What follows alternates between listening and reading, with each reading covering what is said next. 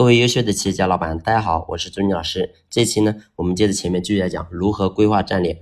那么前面呢，我讲了啊，第一个是要看五年，第二个呢是想三年，那么第三个呢，就是我们今天要讲的如何认认真真干一年啊。那么认认真真干一年，就是为了解决明年的生存问题啊。怎么干啊？先解决明年的战略问题，就是做什么的问题。换句话来讲，就是你要从战略层面想清楚明年要先完成哪些目标。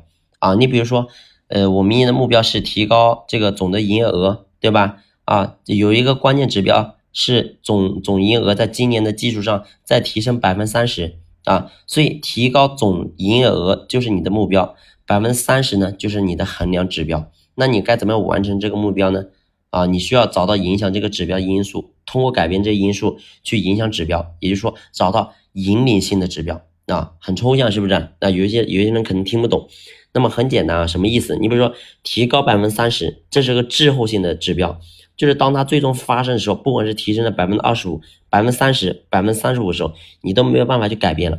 所以呢，你要找到能够影响这个百分之三十的引领性指标，然后呢，在这个引领性指标上去下功夫啊。你比如说你要提升这个营业额，是不是可以通过招聘优秀人才啊，提升这个培训培训培训的这个频这个频率和质量啊？或者说提升这个什么销售团队这个作战能力，对吧？所以这些都是什么？这都是我们的一些方法啊！你要你比如你的营业额要提升百分之三十啊，那过去我跟他讲过提升这个啊营业额的方法，量价次，对吧？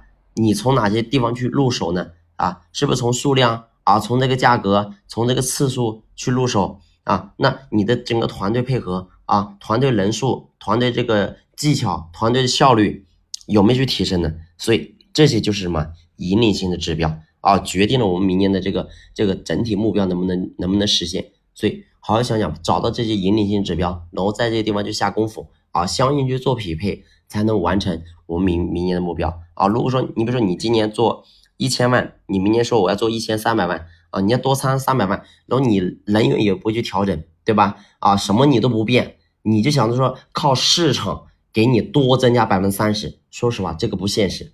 啊，这个真不现实啊！你告诉我，现在内卷这么严重，你还想着说啊，呃，这个这个这个叫什么啊？坐在那里，躺在那里，还能够增加百分之三十，有可能吗？不现实啊！所以战略规划很重要啊！所以想清楚，明年你如果真要增长，从人员匹配，对吧？从整个管理，从效率啊这些地方，你能不能去入手，去想想怎么样去提升呢？